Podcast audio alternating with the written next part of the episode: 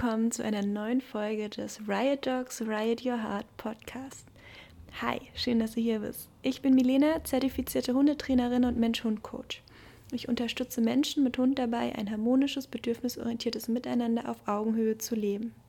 Die heutige Folge ist prall gefüllt mit wissenschaftlichen Erkenntnissen rund um das Thema Kommunikation. Wir schauen uns hündische und menschliche Kommunikationsmittel an und wie diese zusammenfinden können, um auf gegenseitiges Verständnis zu stoßen. Ganz viel Spaß mit der Folge. Schauen wir uns erstmal die hündische Kommunikation an. Wie kommunizieren Hunde und mit welchen Mitteln tun sie das? Erstmal ganz grundsätzlich, unter Kommunikation versteht man ganz allgemein die Übermittlung einer Nachricht von einem Sender an einen Empfänger.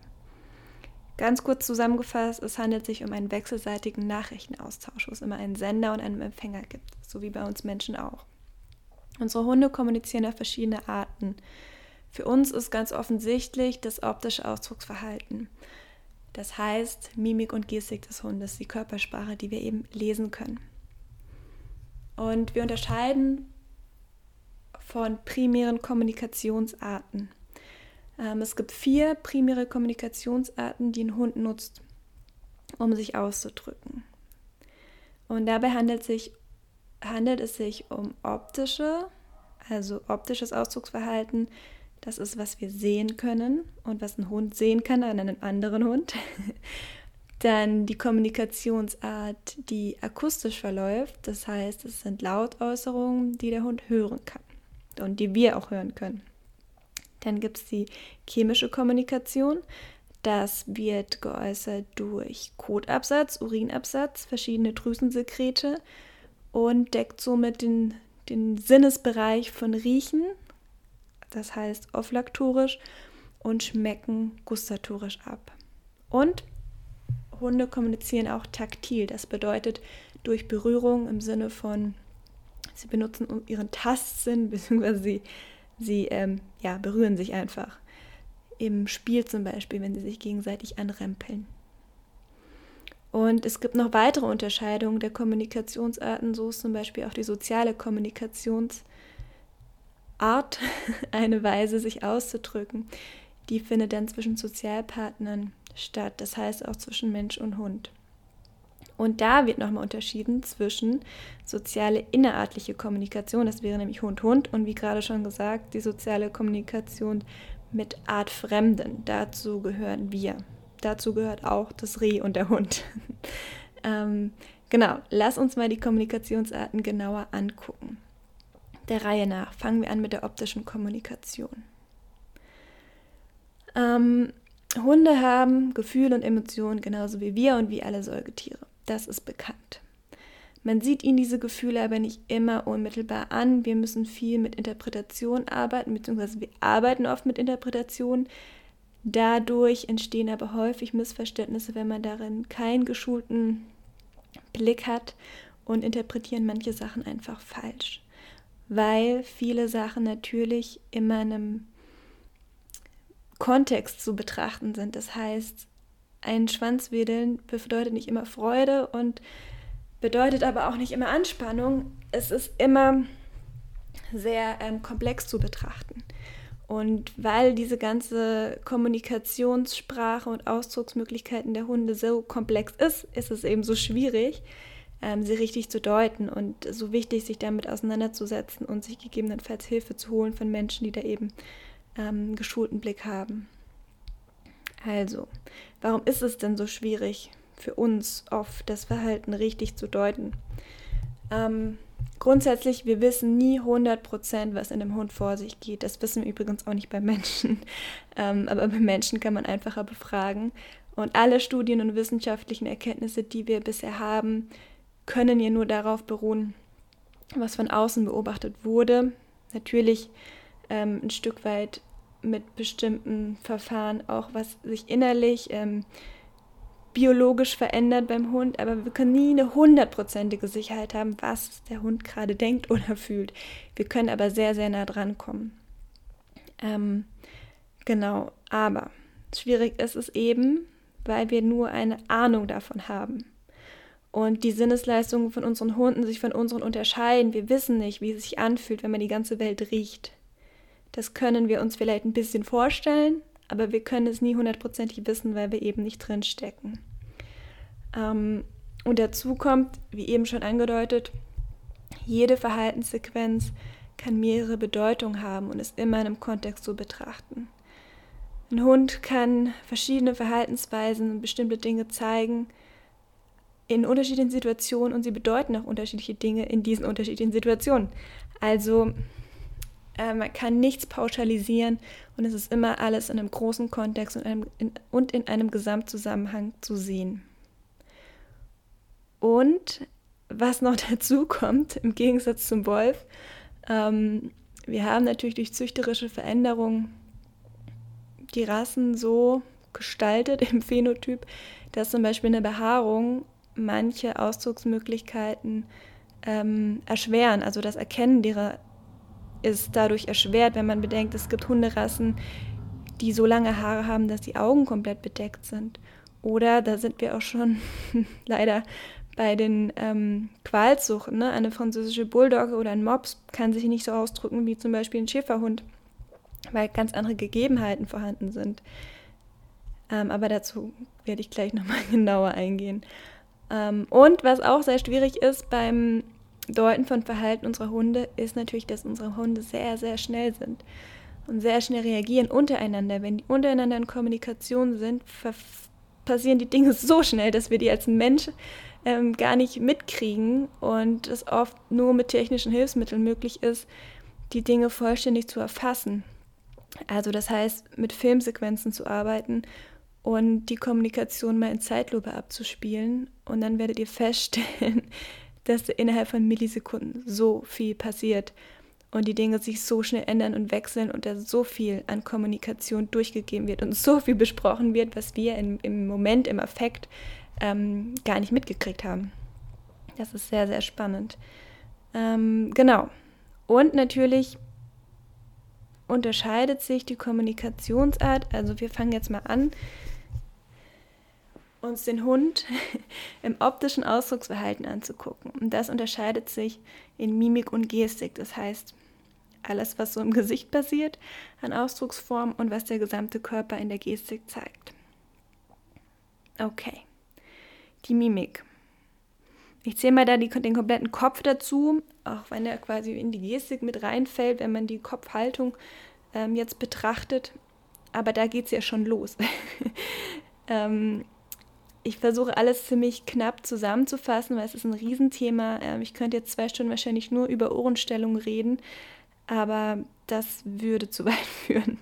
Deshalb erstmal grundsätzlich, alleine die Kopfhaltung sagt was aus. Ne? Ist der Kopf eingezogen, ist er weggedreht, hat er eine tiefe Haltung? Ist es vielleicht Angst oder Unsicherheit? Oder dreht der Kopf sich weg? Ist er schräg, schief? Ist er nach oben gerichtet? Ist es eine beschwichtigende Haltung? Oder ist er ganz weit nach vorne gestreckt mit einem aufrechten Hals? Ist es eine offensive, vielleicht aggressive ähm, Ausdrucksweise? Also allein da fängt es schon an. Und dann haben wir noch den Kopf an sich, ähm, wo so viel Ausdrucksmöglichkeiten drin stecken. Also die wichtigsten sind dann natürlich die Ohren, die Augen, die Maulspalte, die Lippen, der Nasenrücken und die Stirn, die alle für sich Dinge ausdrücken können. Und ja, ich möchte zu allen so ein bisschen was sagen, damit ihr eine Vorstellung davon bekommt, wie komplex das Ganze ist. Die Ohrstellung.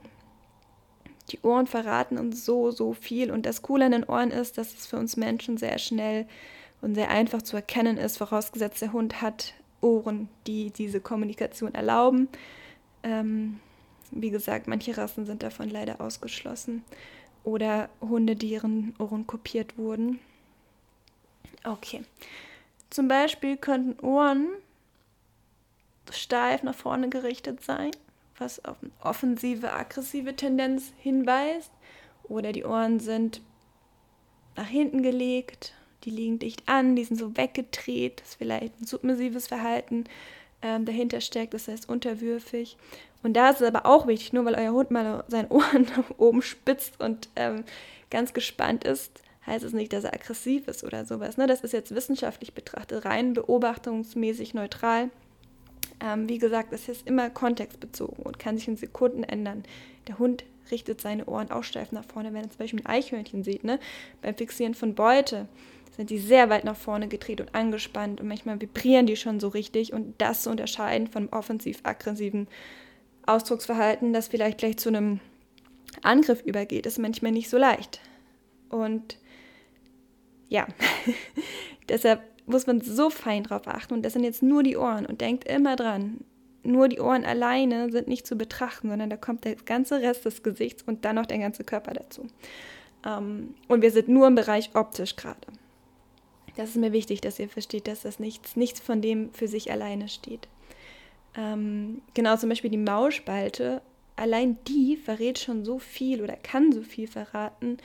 Ähm, und es ist so wandelbar und flexibel in ihrem Ausdruck. So kann zum Beispiel die Mausspalte in Kombination von Angst und Demut sich lang zeigen. Die Kopfhaut ist dabei nach hinten gerichtet, die Zähne werden gezeigt, äh, die Ohren sind auch nach hinten gerichtet. Aber es kann auch eine offensive Konfliktbereitschaft kommuniziert werden, indem die Mausspalte rund geformt ist und die Zähne auch gezeigt werden, aber bei, dabei die Kopfhaut und die Ohren nach vorne gerichtet sind. Das ist so viel, was man da sehen kann. Ähm, die Augen natürlich, die können schlitzartig und rund sein. Der Blick hat viele Varianten. Zum Beispiel ist der Blick bei einer Drohung direkt fixiert und starr. Wenn ein Blick beschwichtigen möchte oder ängstlich ist, ist er eher abgewandt. Da ist auch der Kopf abgewandt, die Augen eher geschlossen und blinzelnd. Ähm, dann haben wir noch die Stirn, die mitspielt. Die kann natürlich auch glatt oder gerunzelt sein. Wir haben den Nasendrücken, der genauso glatt oder gerunzelt sein kann. Wir haben eben den Lippenausdruck, wo die Mausspalte dazugehört. Wir haben die Art der Zähne, wie werden die gezeigt, was von der Lippe wird freigegeben. Und die ganze Schnauze an sich ist schon so, ähm, vielfältig in ihrer Möglichkeit, wenn man die Mausspalte bedenkt, wenn man die Lippen bedenkt, wie die Zähne freigelegt werden. Ähm, die Schnauzenstellung, ist sie geöffnet, ist sie geschlossen, wie viel davon wird gezeigt und sowas. Ähm, genau, und weil ich jetzt auch offensiv und defensiv angesprochen habe, es gibt nie das 100% offensive oder 100% defensive Ausdrucksverhalten oder ein defensiver Hund oder Wolf oder sonst was. Es gibt meistens Zwischenstufen und ganz häufig ähm, hält dieser Ausdruck auch nicht an über mehrere Minuten oder so, sondern das wechselt echt in Sekunden. Das ist abhängig davon, in welcher Interaktion der Hund sich gerade befindet. Das ist ja eine Kommunikation mit Artgenossen jetzt. Ist ja immer Antwort und also Reaktion und Sendung einer, einer Information. Und dann ändert sich das im Bruchteil von Sekunden, diese Veränderung dieser Ausdrucksformen und dieser Möglichkeiten. Okay, das ist jetzt so ganz kurz angerissen gewesen, was so ein Hund mit seiner Mimik machen kann. Kommen wir mal zur Gestik und zum Körper. Ähm, und da vielleicht gerade ein ganz guter Zeitpunkt, um nochmal auf rassebedingte ja, Beeinträchtigung einzugehen. Es ist natürlich für einen Mops zum Beispiel sehr schwierig. Der hat eine doppelt geringelte, ja, so eine Art Posthornroute. Oder wenn wir an eine französische Bulldogge denken, die einfach so eine stumme Route hat, damit zu kommunizieren, es ist einfach nicht vorhanden oder nicht so richtig zu verwenden. Ähm, die Ohren sind klein, sind nicht so flexibel, variabel wie jetzt bei anderen Rassen und natürlich das Gesicht ähm, ja, da gibt es einfach nicht so viele Möglichkeiten, wie wenn man jetzt ein Wolf ist oder ein, ein anderer Hund ist, der nicht diese Beeinträchtigung hat und dadurch freier kommunizieren kann, weil er einfach mehr Ausdrucksformen zur Verfügung hat. Weil die, die Muskeln, ne, die die Gegebenheit einfach mehr hergeben. Und wichtig zu verstehen dabei ist halt, dass die Rassen, die da eingeschränkt sind, die aber trotzdem die gleiche Gefühlspalette haben und trotzdem das gleiche ausdrücken möchten, aber halt nicht können, weil sie nicht die Mittel dazu haben. Und das macht es für andere Hunde sehr schwierig, die zu lesen. Mein Hund Kalle zum Beispiel, der lange auf der Straße gelebt hat, der kennt keine französische Bulldoggen oder Möpse, weil die für gewöhnlich nicht in Rumänien auf der Straße leben. Ähm, und wenn er in einer direkten Interaktion ist, dann ist er total verunsichert, weil er nicht nicht versteht, was, was ist das? Was ist das für eine, ähm, was möchten diese Hunde ausdrücken? Er ist da immer sehr verunsichert, weil er nie gelernt hat, auch diese Hunde zu lesen. Darum ist es wichtig, dass eure Hunde auch diese Rassen frühzeitig kennenlernen, um das zu interpretieren zu lernen. Ähm, oder wir denken mal an das italienische Windspiel, das ganz rassetypisch diese eingezogene Route hat. Das bedeutet nicht, dass diese Hunde permanent in Angst leben. Das ist einfach eine rassebedingte Eigenschaft. Genau. Gut. Was drückt der Körper aus an Kommunikation? Wir haben die Route. Wir gehen jetzt von einem Hund aus, der eine variable Route hat, die sich frei bewegen kann, wie von einem Schäferhund oder Retriever oder was auch immer, ähm, wo also nichts kopiert wurde und auch nichts ähm, rassebedingt weggezüchtet wurde. Mhm. Allein diese Route hat so, so viel auszusagen. Und auch in meinem Kontext, ähnlich wie bei den Ohren, so schön, weil das für uns Menschen gut zu erkennen ist, weil die einfach eine gewisse Größe hat und sehr ähm, offensichtlich ist. Das ist natürlich einfacher, auch von Weitem zu erkennen, wie jetzt ein Blick. Darum ähm, lohnt es sich, sich so mit diesen präsenten Sachen, die für uns einfach zu lesen ist, wenigstens mit denen mal intensiver auseinanderzusetzen, um unsere Hunde lesen zu lernen. So kann nämlich die Rute zum Beispiel hoch bis über den Rücken getragen werden oder eingezogen bis unter den Bauch oder gerade runterhängt oder ganz ähm, waagerecht nach hinten oder wedeln. Allein das Wedeln hat in sich ja schon so viele ähm, ja, Sequenzen. Kann langsam und ruhig wedeln, kann ganz hektisch wedeln, kann weit im ja, Radius ausschwingen oder ähm, ganz, ganz klein wedeln ähm, und damit halt immer andere Sachen ausdrücken. Ne? Also das ist immer wieder faszinierend, wie viel da drin steckt, allein in so einer Route. Und zur Gestik gehört der gesamte Körper und auch die Beine. Ne? Ein Hund kann sich groß machen, ein Hund kann sich klein machen, er kann die Beine durchstrecken oder einknicken, er kann erstarren oder auch die Vorderkörpertiefstellung ist natürlich eine von vielen Facetten, die der Körper und die Beinhaltung hervorbringt. Und das alles tun unsere Hunde, all diese Verhaltensweisen, um etwas auszudrücken. Das ist alles Form von der Kommunikation. So kann der, die ganze Körperhaltung entweder entspannt sein oder angespannt oder alles dazwischen. ähm, es gehört natürlich zum Körper auch das Fell, das wir genauer betrachten dürfen. Ist das Fell gesträubt? ähm, sträubt sich das Nackenfell, kriegt der Hund so einen Kamm, will er sich groß machen oder zeigt er vielleicht eine Spontanschuppung. Das zählt jetzt nicht so zur Art inneren Kommunikation, sondern das ist eher ein, ja, wie soll ich sagen, wie wenn wir Gänsehaut bekommen. Das ist nicht bewusst. Das passiert, das ist einfach eine körpereigene Reaktion, dass man oft zum Beispiel beim Tierarzt beobachten kann, dass der Hund plötzlich Schuppen verliert. Das sieht dann, also wenn es ein schwarzer Hund ist zum Beispiel, sieht das aus, als wäre er so bepudert, weil er von der Stressreaktion der Körper die Schuppen quasi abstoßt. Aber es ist natürlich auch eine Art der Kommunikation, weil das uns Menschen jetzt verrät, okay, der Hund hat gerade massiv Stress, das ist echt heftig gerade für ihn. Ne? Also das sind alles Hinweise, denen wir nachgehen können und die wir wahrnehmen sollten. Okay, kommen wir zur nächsten Kommunikationsart, die akustische. Also was man hören kann. Und die Lautäußerungen bei Hunden sind natürlich ganz klassisch bellen, knurren, heulen, jaulen, winseln, fiepen, schreien kann auch dabei sein. So eine Art Grunzen oder Brummen gibt es auch ganz oft. Ähm, so, das drückt häufig Wohlbefinden aus. Ähm, da ist aber der, der Weg zum Knurren nicht so weit ähm, und kann auch gerne mal verwechselt werden. Deshalb darf man da ganz fein sein und ganz genau hinhorchen und gucken. Und es, wie gesagt, im Gesamtkontext betrachten, was möchte der Hund damit gerade ausdrücken. Und auch da allein das Bellen hat so viele Funktionen. Ne? Also wir müssen denken, jeder Hund zeigt dieses Verhalten, diesen Ausdruck als Kommunikationsmittel. Er möchte damit eine Information senden, etwas ausdrücken.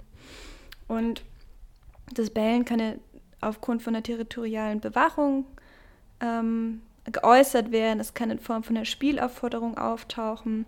Es kann auch ein krankhafter Stereotyp sein. Es ist ähm, auch da variabel. Innerhalb des Bellen, ich meine, das, das kennt jeder, wie, wie unterschiedlich Hunde bellen und wie, wie viel unterschiedliche Gründe das haben kann. Da darf man ganz achtsam sein und genau hingucken und den Kontext genau betrachten. Warum bellt der Hund und was verrät die Art des Bellen des Hundes? Genauso das Knurren, ähm, das Heulen, das hat auch unterschiedliche Gründe. Das Knurren natürlich häufig zur ähm, Distanzvergrößerung, kann aber defensiv oder offensiv gezeigt werden. Manche Hunde haben das auch so eine Mischform oder wenn die so aus Wohlbefinden so brummen, klingt das oft wie ein Knurren, ist aber keins. Da muss man den Hund aber sehr gut kennen, um das unterscheiden können und eben den Kontext betrachten. Ähm, schreien können Hunde auch. Das ähm, geht durch alle Knochen. Das zeigen sie häufig, wenn sie traumatische Erlebnisse ähm, wiedererleben oder einfach in eine Situation kommen, wo Schmerz, Schreck oder eine riesen Angst vorhanden ist.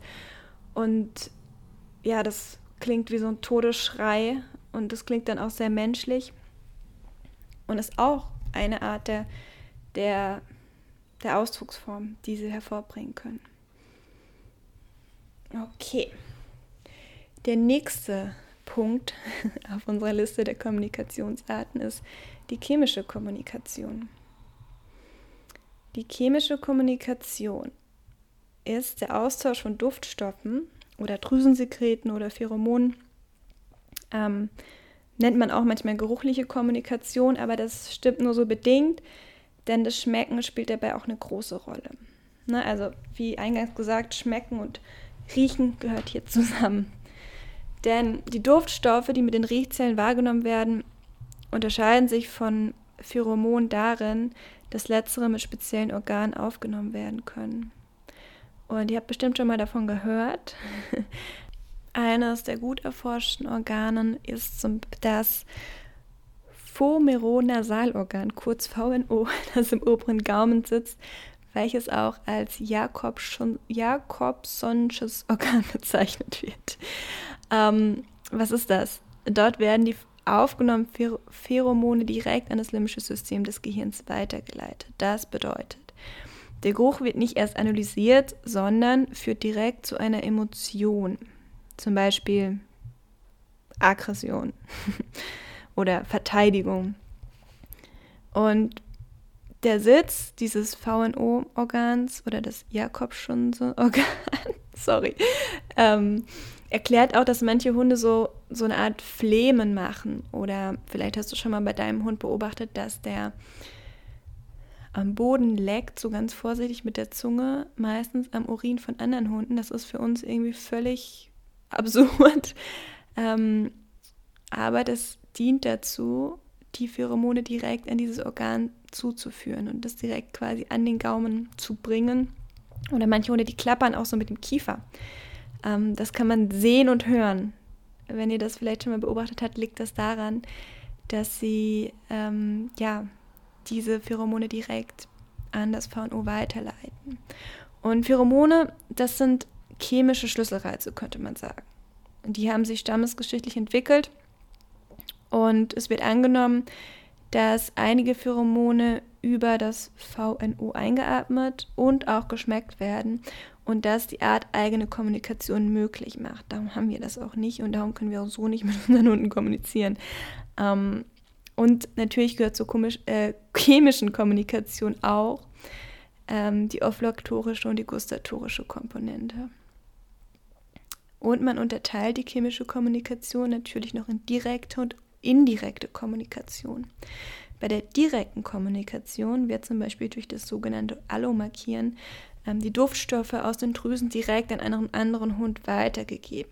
Währenddessen bei einer indirekten Kommunikation das Markieren über Haaren, Markieren oder das Kratzen am Boden, das habt ihr bestimmt auch schon mal beobachtet, wenn Hunde so nachscharren, nachdem sie markiert haben, oder auch über das Analbeutelsekret und das Markieren im Kot stattfindet.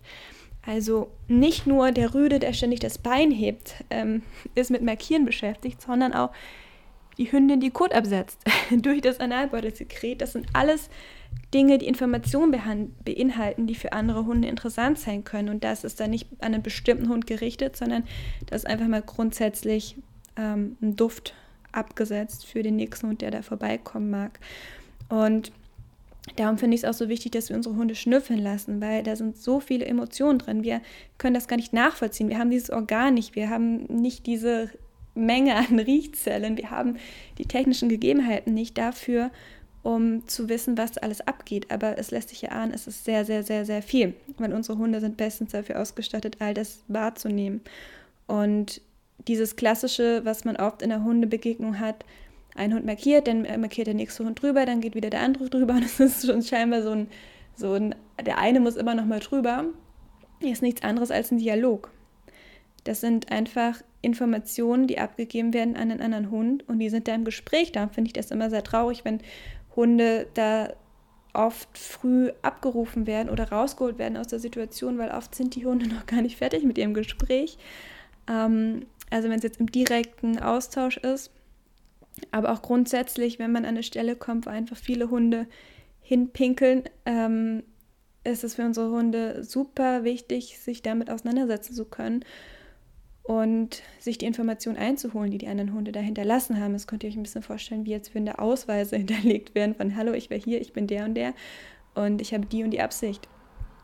Und wenn wir nämlich unsere Hunde jetzt in der direkten Begegnung, wenn die sich beschnüffeln, meistens ist ja so der Klassische, die beschnüffeln sich, dann ähm, wird markiert, dann wird drüber markiert, dann wird an der Markierung gerochen. Ähm, und oft denken viele Hundehalterinnen dann, okay, die sind ja jetzt fertig, weil die nicht mehr körperlich quasi aneinander sich befinden. Sie sind also nicht mehr in der taktilen Kommunikation.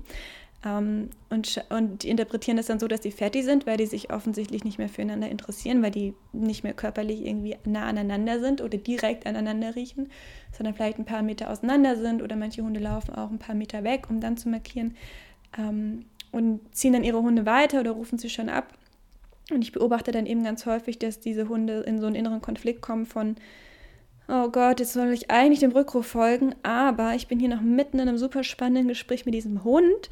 Ähm, der hat jetzt hier gerade eine Marke gesetzt, bei der würde ich mich gerne noch erkundigen. Ähm, ne, und dann kommt hier ein Stress, weil sie diesen inneren Konflikt haben. Und das ähm, tut mir immer leid. Also da auch gerne die Hunde einen Moment länger in der Kommunikation lassen, weil das ist so wie wenn ich dich frage, wie war dein Tag und du fängst an zu erzählen und dann werde ich weggezerrt und oder du wirst weggezerrt und das ist für beide so ein bisschen hm, ja, schade. Hätte mich jetzt wirklich interessiert, wie dein Tag war. Also jetzt mal so menschlich interpretiert. Also, schnüffeln lassen. Kommen wir zur taktilen Kommunikation. Ähm, ja, das ist eine Verhaltensweise, die vorwiegend oft schnauzenlastig ist, sage ich mal. Also Hunde berühren sich gerne mit den Kiefern das kann ganz zärtlich geschehen. Also Hunde, die sehr ähm, eng sind, die Bindungspartner sind, die sich gut kennen, die ähm, berühren sich häufig auch in Form von so einem Schnauzen, Stupsen oder ähm, schlecken sich gegenseitig ab, machen Kontakt liegen. Das ist so, oder pflegen sich richtig das Fell gegenseitig. Das ist jetzt nichts, was man in der Regel so im, im Hundepark sieht, aber eben Hunde, die eng miteinander sind, die können das durchaus zeigen. Aber was man im, im Hundepark sieht oder auf der Hundewiese sind ähm, ja Auseinandersetzungen oder Diskussionen, die Hunde führen über den Körper. Also Hunde, die sehr körperlich agieren, auch beim Spiel ist es sehr körperlich. Da kommen natürlich Berührungen zustande. Da gehören auch irgendwie so ein Wegdrängen dazu, dieses klassische Hinterteil anrempeln, ähm, Kopf auflegen, Pfote auflegen, aufreiten, das sind alles taktile Kommunikationsmittel. Also immer da, wo eine Berührung stattfindet. Okay, das waren jetzt so die vier primären Kommunikationsarten. Das war noch mal zusammengefasst. Die optischen Kommunikations, die optische Kommunikationsart, sagen wir so, ähm, alles, was wir sehen, also Mimik und Gestik, die akustische, alles, was wir hören, ähm, die chemische, also riechen und schmecken und jetzt zum Schluss die taktile Kommunikationsart über Berührungen. Und jetzt bleibt uns noch die soziale Kommunikation. innerartlich und außerartlich, sagt man das so. Ähm, also nochmal grundsätzlich dazu. Ein Tier ist in dem Fall der Sender einer Botschaft und er zeigt eine gerichtete Aktion, was ein Signal gegenüber einem anderen Tier ist, der das, der Empfänger ist dieser Interaktion. Und die Interaktion ist erste Interaktion, wenn der Empfänger darauf reagiert. Ähm, und das ist eben ein wichtiger Bestandteil der sozialen Kommunikation. Es muss diesen Empfänger und den Sender geben und die müssen im Austausch sein, sonst ist es noch keine Kommunikation. Sonst ist es ein Monolog. ähm, genau. Und jetzt ist natürlich die Frage, ist diese Kommunikation unter Hunden gelernt oder haben die das vererbt bekommen? Müssen wir denen das beibringen? Wie können die sich ausdrücken? Woher wissen die, was was bedeutet? Ähm, es ist grundsätzlich so, dass die Ausdrucksformen, die ich jetzt gerade aufgezählt habe, im Wesentlichen vererbt sind. Die, die Bedeutung der Signale müssen aber zum Teil erlernt werden. Zum Teil, weil natürlich gibt es instinktive ähm, Verhaltensweisen, die zum Überleben dienen. Das wäre blöd, wenn ein Hund nicht wüsste, dass wenn jetzt ein anderer Hund irgendwie laut aufschreit, dass es Gefahr bedeutet. Oder wenn wir an, an einen Wolfsrudel denken. Das sind Sachen, die sind instinktiv drin. Ne? Also ein, ein lautes Wuffen eines Altwolfes bedeutet Gefahr. Das wissen die jüngeren Wölfe, sind zum Beispiel instinktiv. Das müssen, müssen die nicht lernen. Ähm, trotzdem ist es natürlich so, dass jetzt zum Beispiel ein handaufgezogener Hund, der noch nie einen anderen Hund gesehen hat, oder Hunde aus dem Tierschutz, die irgendwie in Boxen gehalten wurden, wo sie keine anderen Hunde gesehen haben und sonst auch nichts kennengelernt haben, irgendwie eingesperrt waren, ähm, natürlich nicht wissen, was es bedeutet, wenn ein anderer Hund die Zähne blägt, knurrt oder heult oder im Schwanz wedelt oder die Ohren bewegt, wie auch immer. Ähm, es ist so, dass Welpen die gleichen Signale wie andere Hunde oder erwachsene Hunde ähm, senden und verstehen aber nicht sofort, was diese Signale bedeuten, wenn sie von anderen gesendet werden. Zum Beispiel beim Drohverhalt. Sie müssen erst die Erfahrung machen, was für eine Konsequenz dieses Verhalten hat. Und das ist eben nicht alles vererbt, sondern teilweise erlernt es müssen diese Erfahrungen gemacht werden. Oder ein Hund, der noch nie mit einem anderen Hund gespielt hat, ist erstmal ähm, ja, überfordert, weil er nicht weiß, was bedeutet denn jetzt diese Vorderkörpertiefstellung. Ne? Er muss erst die Erfahrung machen, okay, das, danach folgt ein Spiel unter Umständen. Das darf man da auch fein unterscheiden und das ist eben gut erkennbar an Hunden, die in der sozialsensiblen Phase oder noch früher die diese Erfahrung nicht gemacht haben mit anderen Hunden und dass sie einfach nicht die Sprache gelernt haben. Das ist so, wie wenn wir Menschen, wenn nie jemand mit uns sprechen würde ähm, oder wir wie auch immer ähm, isoliert aufwachsen würden, würden wir auch nicht sprechen, egal in welcher Sprache, weil wir es nicht gelernt haben. Man muss es eben erst abgucken und ähm, durch Nachahmung lernen. Alright. Kommen wir mal zum Menschen. Jetzt haben wir ganz viel über den Hund gesprochen und was der so alles an Ausdruckskanäle hat. Ähm, wir Menschen haben natürlich, also wir natürlich können wir auch riechen und uns berühren und sehen und hören, aber unsere Sinne sind natürlich ganz anders ausgeprägt wie bei unseren Hunden.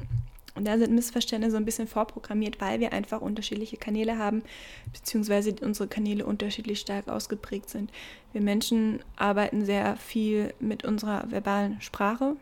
Wir können uns super easy einfach mit Worten verständigen. Natürlich spielt Körpersprache bei uns auch eine Rolle. Und auch die chemische Kommunikation spielt bei uns eine Rolle, aber nicht in so einem Ausmaß wie bei unseren Hunden. Es ist ja mittlerweile wissenschaftlich erwiesen, dass man oder dass dieser Spruch von die können sich gut riechen oder die können sich nicht gut riechen schon auch begründet ist, weil da ähm, ja, chemische Vorgänge dafür sorgen, ob wir jemanden anziehend finden oder nicht zum Beispiel, aber natürlich nicht in unserem Ausmaß, wie das unsere Hunde können.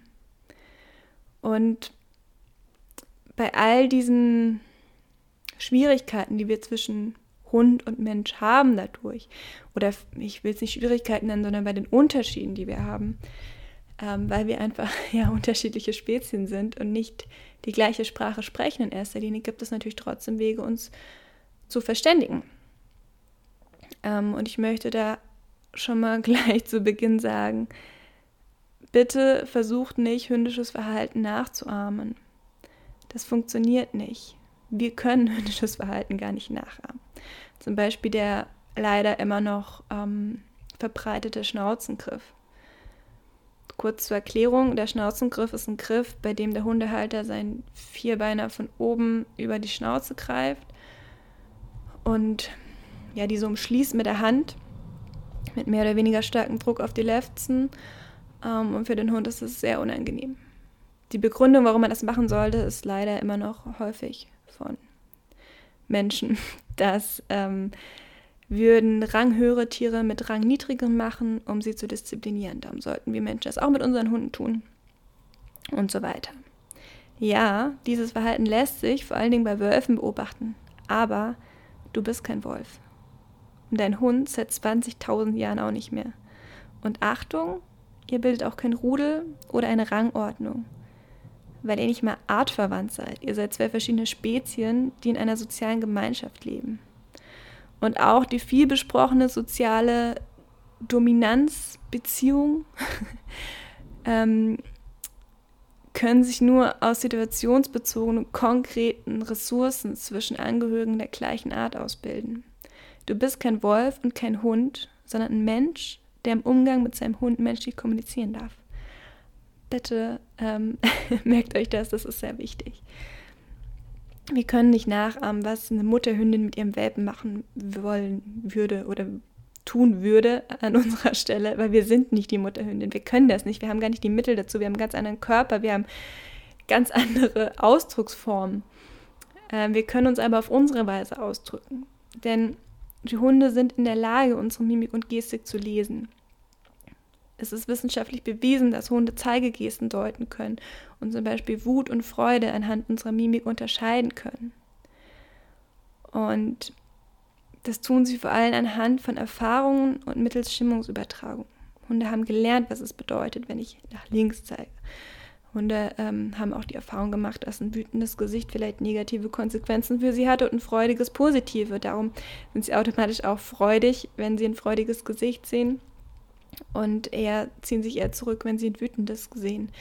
Es ist noch nicht vollständig geklärt, wie sie das wahrnehmen, aber der bisherige Stand und auch meine Vermutung ist, dass es eben alles auf Erfahrungen basiert und auf Konditionierung. Und unsere Hunde können natürlich auch Verhalten zum eigenen Vorteil zeigen. Das heißt, also unsere Hunde sind Opportunisten, ne? die machen alles, weil, weil sie einen Vorteil davon haben, weil es eine Funktion dient.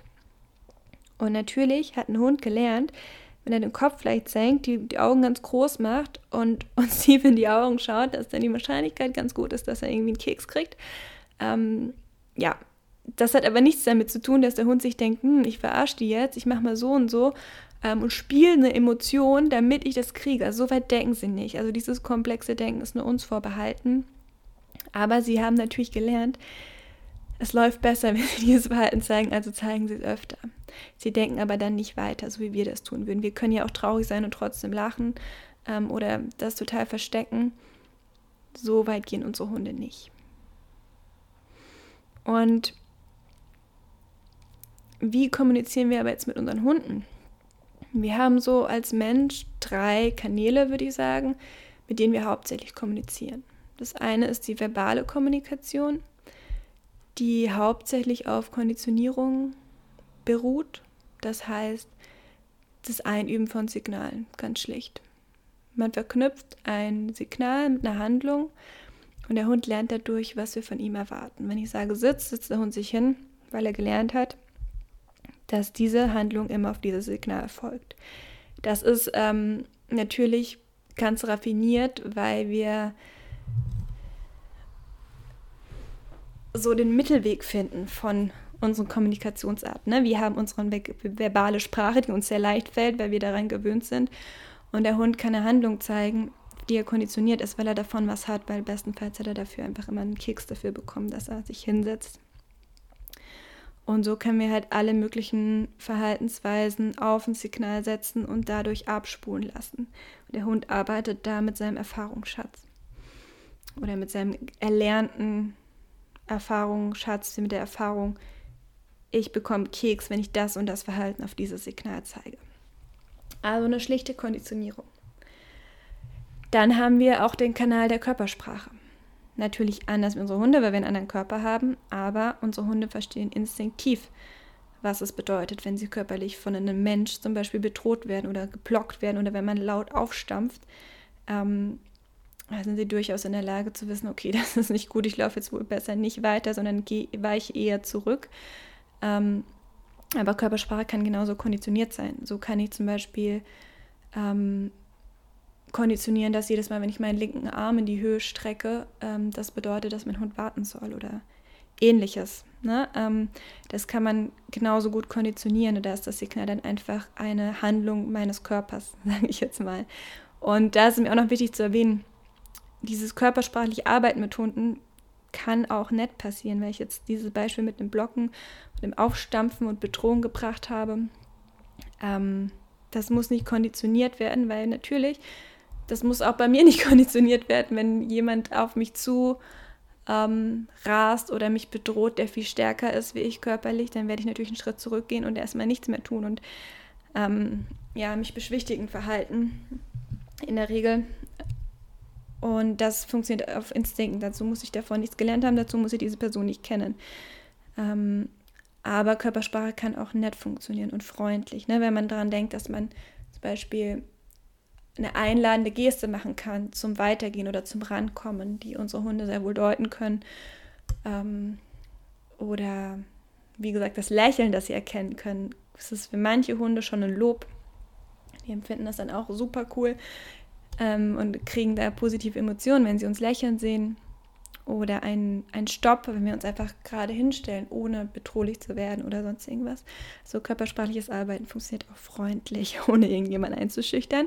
Und das funktioniert so gut, weil unsere Hunde uns so fein und so gut lesen können, weil wir eben schon so lange mit denen zusammenleben und so eng mit denen zusammenleben, haben sie eben gelernt, uns so gut zu lesen. Und genauso lernen wir auch sie zu lesen. Der dritte Kanal wäre die Energie. Das soll jetzt gar nicht ähm, esoterisch klingen, sondern mit Energie meine ich die Stimmung und den Vibe, den man ausstrahlt. Ähm, das hat viel mit der inneren Haltung zu tun und mit der Ausstrahlung. Wenn ich jetzt total wütend bin, werde ich das wahrscheinlich nicht von meinem Hund verstecken können. Der wird das spüren. Inwiefern sein Verhalten sich dadurch anpasst, kommt so ein bisschen auf den Hund und auf die gemachten Erfahrungen an aber ich kann es wahrscheinlich nicht verheimlichen. Oder wenn ich super Angst habe, in der Hundebegegnung zum Beispiel, wird das sich auf meinen Hund auswirken. Oder wenn ich total sauer bin und anfange rumzumotzen oder was auch immer. Ähm, und das Wichtige bei diesen drei Kanälen ist, dass sie im Einklang miteinander sind. Oder dass wir uns auf ein, eine perfektionieren. Ich habe ähm, vor ein paar Tagen auf Instagram so ein Reel gemacht ähm, zum Thema, wie Kälte unsere Körpersprache beeinflusst. Ne? Wenn ich mit Händen in den Taschen und eingezogenem Kopf und Blick nach unten, weil mir einfach mega kalt ist und ich friere. Die Leine einfach so in meinem Arm hängend irgendwie erwarte, dass mein Hund sich gut an mir orientiert und alles super läuft. Dann erwarte ich ein bisschen zu viel, weil ich nehme eine total passive Haltung an und sende gar keine Informationen an meinen Hund. Aber natürlich, wenn mein Hund gewöhnt ist, komplett verbal mit mir zu kommunizieren, kann ich auch so laufen und einfach die Signale geben. Ich in meinem Teil habe das aber nicht auf verbale Kommunikation geschützt, sondern fahre eine Mischung zwischen allen drei Sachen. Ähm, so kann nämlich, wenn meine Körpersprache sagt, geh weg oder bleib weg und meine äh, verbale Kommunikation, also meine Stimme sagt, komm her und meine Energie vielleicht ganz, ganz anders ist, einfach Angst hat oder so, dann ähm, sorgt das für Verwirrung beim Hund. Beispiel wäre zum Beispiel, ich rufe meinen Hund zurück mit, mit zum Beispiel hier. Und er kommt auch, aber mein Körper, ich, ich gehe einen Schritt auf ihn zu oder ganz oft so wollen die, die Leute die Hunde dann loben und beugen sich so auf die, also so über die und streicheln den Kopf so. Und die Hunde empfinden das total unangenehm, nicht alle, aber viele. Ähm, und sind so, hey, ich, ich, sollte jetzt irgendwie rankommen und du gehst jetzt einen Schritt auf mich zu und beugst über mich. Das empfinde ich als total bedrohlich und die kommen dann schon wieder in so einen Konflikt und von so, hä, ich weiß, ich soll kommen, aber irgendwie fühlt es sich nicht so gut an, weil dann streichelst du mir immer über den Kopf und das mag ich nicht. Ähm, das kann halt dazu führen, dass der Hund nicht mehr kommt, obwohl ähm, er eigentlich weiß, was das Rückrufsignal bedeutet. Und das sind eben so Sachen, wo wir achtsam sein dürfen, wo wir dann wieder ähm, gefordert sind, auf unsere Hunde und deren Sprache zu achten, weil der Hund wird sehr deutlich ausdrücken, was er davon hält, über den Kopf getätschelt zu werden. Oder wenn man sich über ihn beugt, um die Leine anzumachen oder das Geschirr anzuziehen oder was auch immer. Ähm, da darf man ganz achtsam sein und zu so gucken, dass man den Hund eben nicht in so einen Konflikt bringt von, oh, was soll ich jetzt machen? Ich, also ich weiß, was ich machen soll, aber es ist super unangenehm. Ich möchte das nicht. Und irgendwie signalisiert mir meine Halterin jetzt auch, dass sie fernbleiben soll, weil sie geht so auf mich zu und dann ist sie irgendwie so betont. Und, und wir merken das halt oft gar nicht, weil das nicht unsere Art der Kommunikation ist. Aber wir dürfen im Hinterkopf behalten, dass für unsere Hunde das alles eine Rolle spielt und die das alles mitschneiden und mitkriegen. Okay, das war jetzt so kurz und knapp wie möglich ähm, ein Abriss davon, welche Kommunikationsmittel Hunde haben und wie wir das so machen und wie wir zusammenfinden können, nämlich über diese drei Kanäle im Einklang miteinander. Ich hoffe, du konntest was für dich mitnehmen. Ich empfehle euch, macht mal ein Video von einem Hund und guckt euch in Zeitlupe an. Es ist super, super spannend. Es gibt sehr viel zu entdecken. Ähm, ich freue mich mega über Feedback, über eine Rückmeldung über eure Erfahrungen und Berichte. Und wenn du nichts mehr verpassen möchtest, was so an der Riot Dogs Front geht, ähm, empfehle ich dir, dich in mein Newsletter einzutragen, weil du bekommst ja nicht nur mein Mini-E-Book über die drei Geheimnisse eines entspannten Hundes ähm, gratis dazu, sondern im Advent gibt es jeden Tag in Form eines Adventskalender Adventspost von mir per E-Mail mit kleinen Übungen, Impulsen, tägliche Affirmationskarten für dich und deinen Hund. Und ich plane gerade ein größeres Projekt, ein, ein Online-Angebot, das so noch nie da gewesen ist und ich mich mega freue. Ich kann leider noch nicht so viel verraten, aber ähm, wenn du da auch auf dem neuesten Stand bleiben möchtest, dann trag dich auch auf jeden Fall auf den Newsletter ein, weil dieses Online-Programm wird ein Modul beinhalten, wo es genau um die Kommunikation geht und wie man es schafft, in diesen Einklang zu kommen von diesen drei Kanälen oder einen Kanal eben zu perfektionieren.